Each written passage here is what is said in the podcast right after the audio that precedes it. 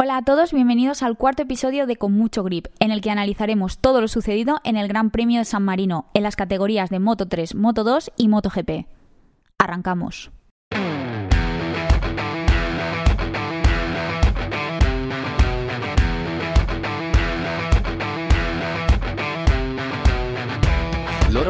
Di parlo,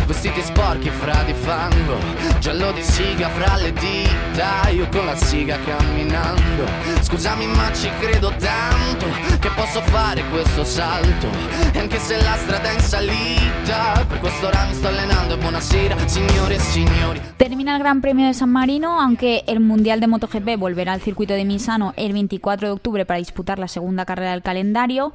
Y bueno, en este GP hemos visto victorias repetidas, ya que los tres campeones de las tres categorías fueron los mismos que consiguieron el triunfo en el GP de, de Aragón. Y bueno, ahora mismo nos metemos de lleno en el análisis, pero como siempre saludar primero a mi compañero Luis Barrachina. Hola Luis. ¿Qué tal? Muy buenas, Marian.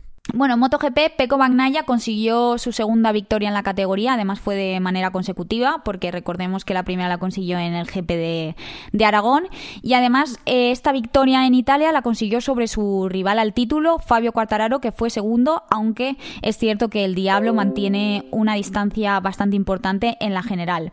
La gran sorpresa creo que fue Enea Bastianini, que consiguió su primer podio en la categoría de MotoGP. Eh, además, eh, tengamos en cuenta que Enea Bastianini lleva la moto más antigua de toda la parrilla de, MotoGP y consiguió un podio en su casa, en Italia. Eh, también es, cierto que es un circuito que, se conoce, vamos, al dedillo. Y cuarto fue Mar Márquez, que superó todas sus, propias expectativas y creo que las de todo su equipo, ya que él mismo dijo que se veía entre el quinto y el octavo puesto y finalmente se quedó a las, a las puertas de, del podio. Sí, bueno, yo creo que no es casualidad, ¿no, Marian, que, que, los italianos hayan dominado o hayan puesto la nota más destacada del fin de semana en su casa, ¿no? Precisamente en este Gran Premio de, de San Marino, al que, al que volveremos también eh, esta temporada. Y bueno, como decíamos, en las tres categorías yo creo que, que han destacado, especialmente bueno, Moto 3, Moto GP. En el caso de, de MotoGP, eh, yo creo que el caso de Bañaya, eh, además de que venía ya de hacerlo muy bien y que se está reivindicando con su Ducati, que le está además apretando las tuercas a Fabio Quartararo, es verdad que, son circuitos que se conocen muy bien, especialmente los que salen de la escuela de Valentino Rossi. Han entrenado mucho ahí, evidentemente, no solo en los test como el que hay esta semana allí, sino con sus propias motos. ¿no? Creo que en el caso de Bañaya tiene una, una Panigale ¿no? con la que suele entrenar bastante. Se conocen muy bien este circuito, eran favoritos. Incluso también está ese factor mental. Yo creo que el propio Bastianini, además de que tenía buen ritmo, está ese plus motivacional de estar compitiendo en casa, que yo creo que es lo que ha hecho que finalmente haya destacado mucho este fin de semana. Sí, bueno, también es verdad que siempre se dice que la primera victoria hace clic en la cabeza de los pilotos y creo que esto es lo que le ha pasado a Peco. Ha hecho clic algo en su cabeza, se ve cuando ve que ya lo has conseguido, como que lo puedes volver a conseguir y creo que ahora mismo está en un momento muy bueno. Además, eh, está recordándole puntos al francés. Es cierto que todavía hay una distancia grande, pero ya está por debajo de los 50 puntos, que es algo positivo. Y bueno, eh, aún queda mundial, queda mundial en, en, las tres categorías. Además, vamos a escuchar lo que dijo Peco Bagnaia al concluir la carrera en Dazón. Es mi circuito de casa y quería este resultado. Sabía que ganar una te, te abre muchas posibilidades porque sabes que puede hacerlo. Ahora vamos a, Austin con más motivación. Fabio hoy no ha perdido muchos puntos, estamos a 48, pero lo vamos a intentar todo como, como aquí. Está en un gran estado de forma el italiano, también de confianza, está en un buen momento. Es una lástima que quizás haya llegado tan tarde, ¿no? Este momento para, para Peco, porque estamos, está claro que si hubiera sido desde el inicio de la temporada, le habría plantado cara a Quartararo, que es el favorito. Reduce distancias poco a poco, sí que es verdad que yo no sé si ya es una distancia incluso insalvable, pero bueno, todavía hay mundial, el mundial está vivo. Sí, son 48 puntos ex exactamente sobre Fabio Quartararo.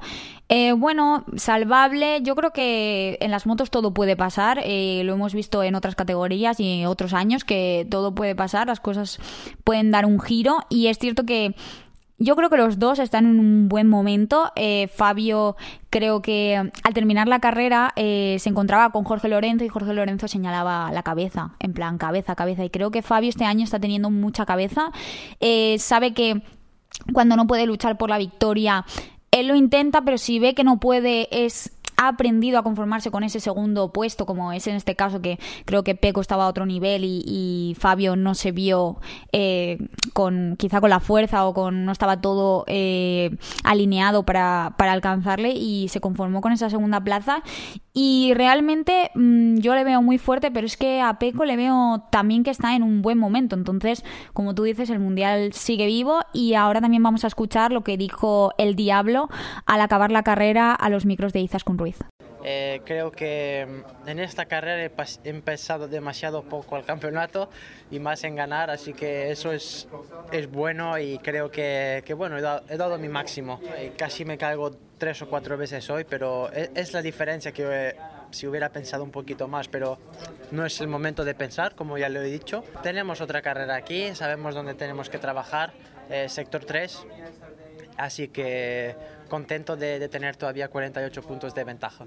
No especula el diablo. Yo creo que hace bien también, porque mm, aunque está líder, tiene cierta ventaja, no se puede despistar, aunque tienes, sigue teniendo esa ambición ¿no? de ganador. No estoy pensando en el Mundial, sino hoy he pensado en ganar. De hecho, se podría decir que ha sido el mejor de los mortales, ¿no? porque claro, con, con Bañaya, incluso con Bastianini, que le venía apretando también por detrás, eh, creo que Cuartararo lo ha hecho muy bien llevó la moto también al límite cuando en realidad podría haber sido más conservador, podría haber dicho, pues uf, estoy a punto de hoy no me conviene hacer un cero porque Bañaya lo más normal es que ganase la carrera, por lo tanto yo creo que aunque tiene que actuar con inteligencia, todavía no estamos en ese punto de, de tener que especular.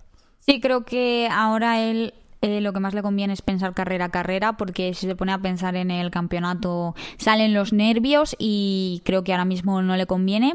Y además los pilotos de MotoGP ahora mismo, hoy justo, empezaban los test en Misano, que esto además les ayudará de cara a la siguiente carrera en el circuito y también para eh, retocar algunas cosas para las cuatro carreras que quedan para terminar la temporada y además de cara a ese inicio del, del 2022.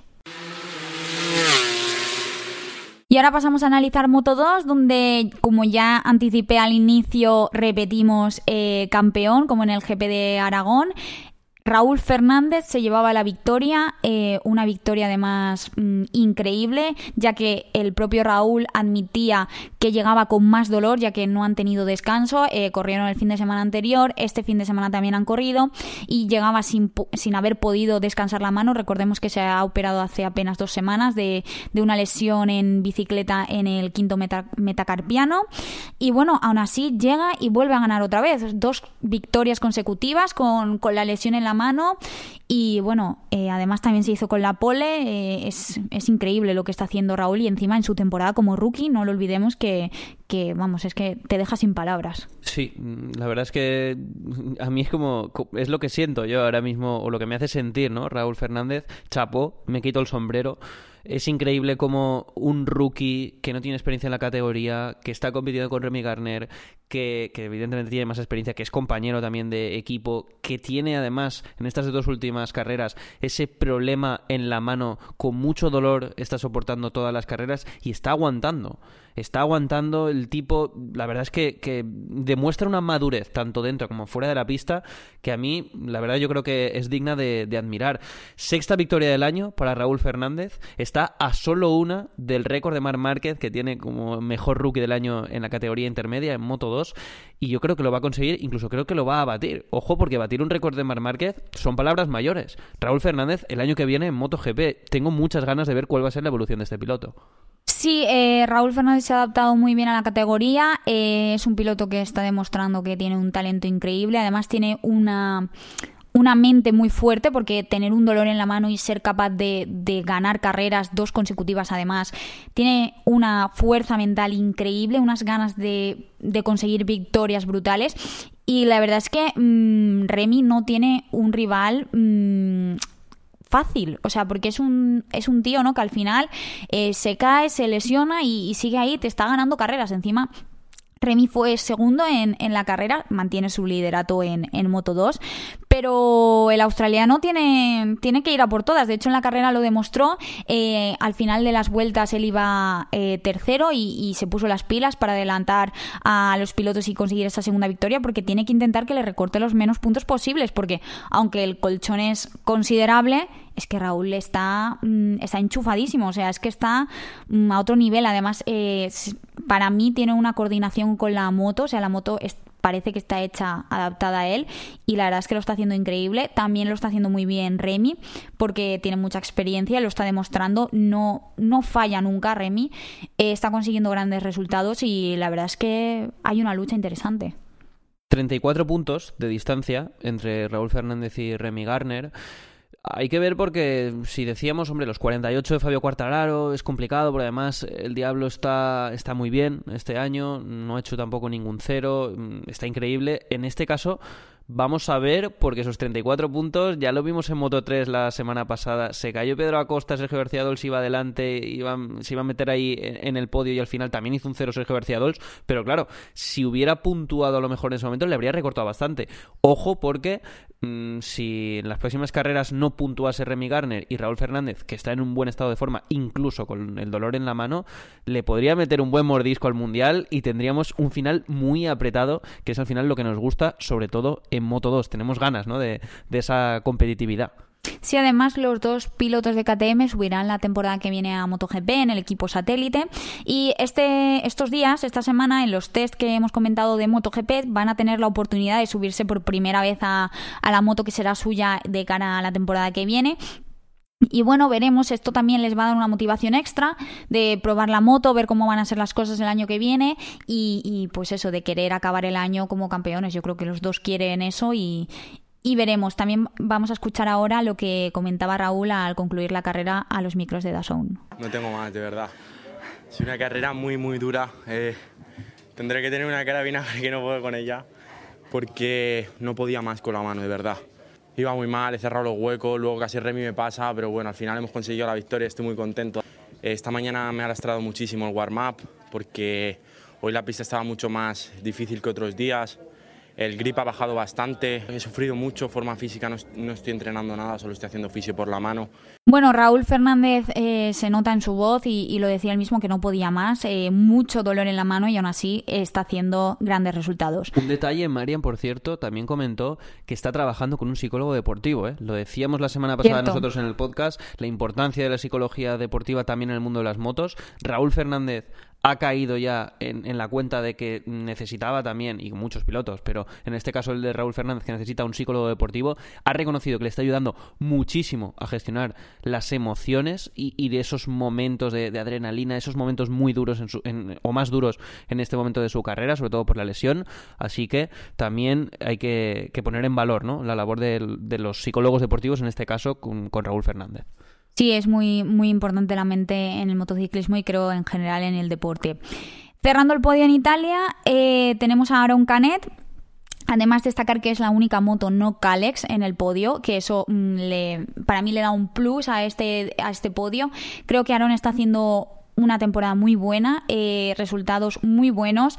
Eh, le falta quizá esa victoria que creo que le daría un plus eh, a él y un, un, enchufe de, pues de esto de, de, positividad y de ganas y de, y de pues que los resultados al final se reflejan. Pero bueno, es cierto que las Calex ahora mismo son la moto que, que domina en la categoría y estar haciendo eso con una moto que no es la, la, tradicional, la que lleva todo, todo el mundo. De hecho, él lleva una Bosco Oscuro. Eh, es increíble. Eh, además, el año que viene cambiará de equipo, estará en el de Sito Pons y estará con una Calex. Así que veremos lo que hace Aaron Canet eh, de cara a la temporada que viene. Vamos a ver lo que contaba Aaron Canet al concluir la carrera a Dazón. Después del warm-up sí que, ah, tenía claro que podíamos luchar por la victoria. Sabemos que es una categoría muy complicada y que, que puedas luchar no quiere decir que la hayas ganado desde un principio, ni mucho menos. Me ha venido la cara con alas de Aspar, con Rey Angelito, diciéndome, Aaron, como ha dicho antes de esa carrera, haz lo que puedas hacer, no hagas más que te caerás. Yo, vale, vamos a hacerle caso. Es único, ¿eh? Es único Es un showman, es un showman. Eh, muy espontáneo, muy natural. Y fíjate, yo me voy a quedar también un poco con... Lo ha hecho muy bien, ¿eh? Este fin de semana, el valenciano, hay que decirlo. Pero me voy a quedar también con con esa duda de, qué ocurriría, ¿no? Si el año que viene continuara en el Aspar Team, porque, bueno, es verdad que va a cambiar una Cales, seguro que lo hace muy bien también en el equipo de Sito Pons, formando pareja con Jorge Navarro, pero, claro, hay tanta buena sintonía, ¿no? Con, Jorge Martínez Aspar, creo que también está, está viendo un periodo de, evolución y de mejora en el propio equipo, y claro, parecía que Aaron Canetti iba a ser la punta de lanza, ¿no? También de, de este equipo, pero bueno, por diversas razones al final no van a continuar juntos sus caminos, así que vamos a ver qué, cuál es el futuro ¿no? de Aaron Canetti y también de las Sparty. Sí, creo que Aaron es el primero que le sabe mal todo lo que ha sucedido, el, malentendido, porque al final yo creo que ha sido un malentendido, porque ni mucho menos creo que haya mal rollo dentro del equipo. Y bueno, es una pena, pero las motos son así, eh, cuando te ofrecen un contrato y, no sabes muy bien qué va a pasar, al final tienes que pensar en ti y en tu futuro. Y además, creo que Aaron Canet es un tío que trae buen rollo allá donde va y seguro que al, al Sito Pons va a llevar el mismo buen rollo y las mismas ganas. Y por último, en Moto 3, eh, imagino que ya sabréis de quién fue la victoria si escuchasteis el anterior podcast. Eh, Denis Foggia se lleva la victoria en Italia, la segunda consecutiva. Lleva cuatro esta temporada, que son grandes números para el italiano. Y además se coloca segundo en la general, igualado a puntos con Sergio García Dols. O sea, importante este dato porque Sergio ahora va a tener que enfrentarse por un lado a Pedro Acosta que sigue líder y por otro lado a el italiano Denis Foggia que mm, se ha metido en la lucha, está ahí. Eh, además Sergio García fue cuarto. Eh, Además, eh, en una carrera que yo creo que tanto para Sergio como para Acosta, creo que más para Acosta, fue una carrera un poco complicada. Es un circuito muy técnico, eran muchas vueltas porque el circuito es muy corto. Entonces creo que, que fue duro. Pedro Acosta fue séptimo, aún así gracias a ese colchón que consiguió a principio de temporada, sigue líder, pero veremos porque tiene a dos perseguidores que uno de ellos, el italiano Foggia, está muy fuerte. Sí, bueno, protagonismo, ¿no? Una vez más en Moto 3 para los italianos. En este caso, eh, Foggia ha vivido o vivió este domingo del error gravísimo para mí de, Fenati, que había conseguido la pole, que iba al líder con una ventaja de más de dos segundos y se cayó. Iba liderando en solitario, se cayó, se fue al suelo, de hecho ya no pudo ni siquiera mm, volver a, la carrera, por lo tanto no tuvo ninguna opción Fenati, sí que Foggia, que iba segundo en ese momento, pues se acabó llevando la victoria. Y además, como decimos, teniendo en cuenta que Pedro Acosta no ha destacado especialmente este fin de semana. Sergio García Dols, que tampoco ha estado peleando en, esa primera, segunda plaza, y en este caso Foggia, que iba por detrás pisando los talones, pues se coloca segundo, ¿no? Es verdad que igualados a puntos, Foggia y Sergio García Dols con 168, 42 menos que el líder, que Acosta, pero Foggia tiene más victorias este año que Sergio García Dols, por lo tanto es segundo, aunque estén empatados a puntos.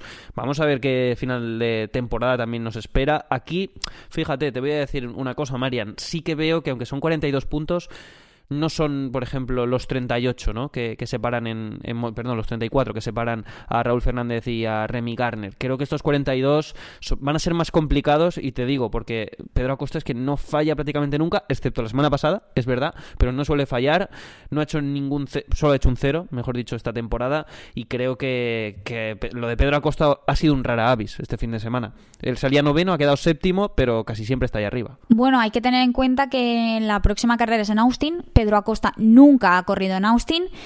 Eso será, puede ser una ventaja por no conocer el circuito y, que le salgan las cosas porque Pedro Acosta ya sabemos que tiene mucha suerte y, talento, por supuesto, pero tiene ese toque de, magia de, la suerte y luego, eh, bueno, es un circuito que no conoce yo y a lo mejor se, se, adapta perfecto a su estilo y lo consigue. Luego iremos a Valencia, Portugal y otra vez Misano, no en este orden, pero iremos a estos tres circuitos que Portugal eh, a Costa Rasa, Valencia lo conoce también perfectamente, por lo que es lo que tú dices, es una distancia que en puntos no es tanto, pero sí que viendo la temporada de Acosta está muy difícil para, para los dos pilotos, tanto para el italiano como para García pero igualmente veremos.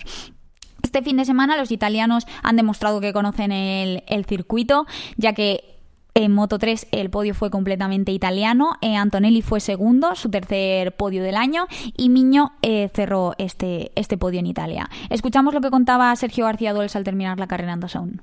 El ritmo hoy ha sido altísimo. Eh, te permitían hacer muy pocos fallos porque a la mínima enseguida te sacaban un hueco.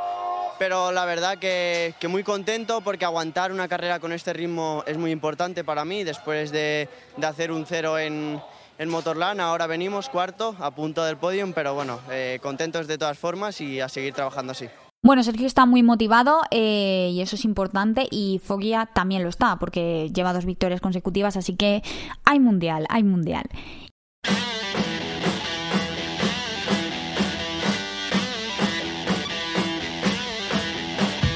Y bueno, hasta aquí el análisis del GP de San Marino. Gracias Luis y a todos por escucharnos. Muchas gracias Marian. Próxima parada, Austin.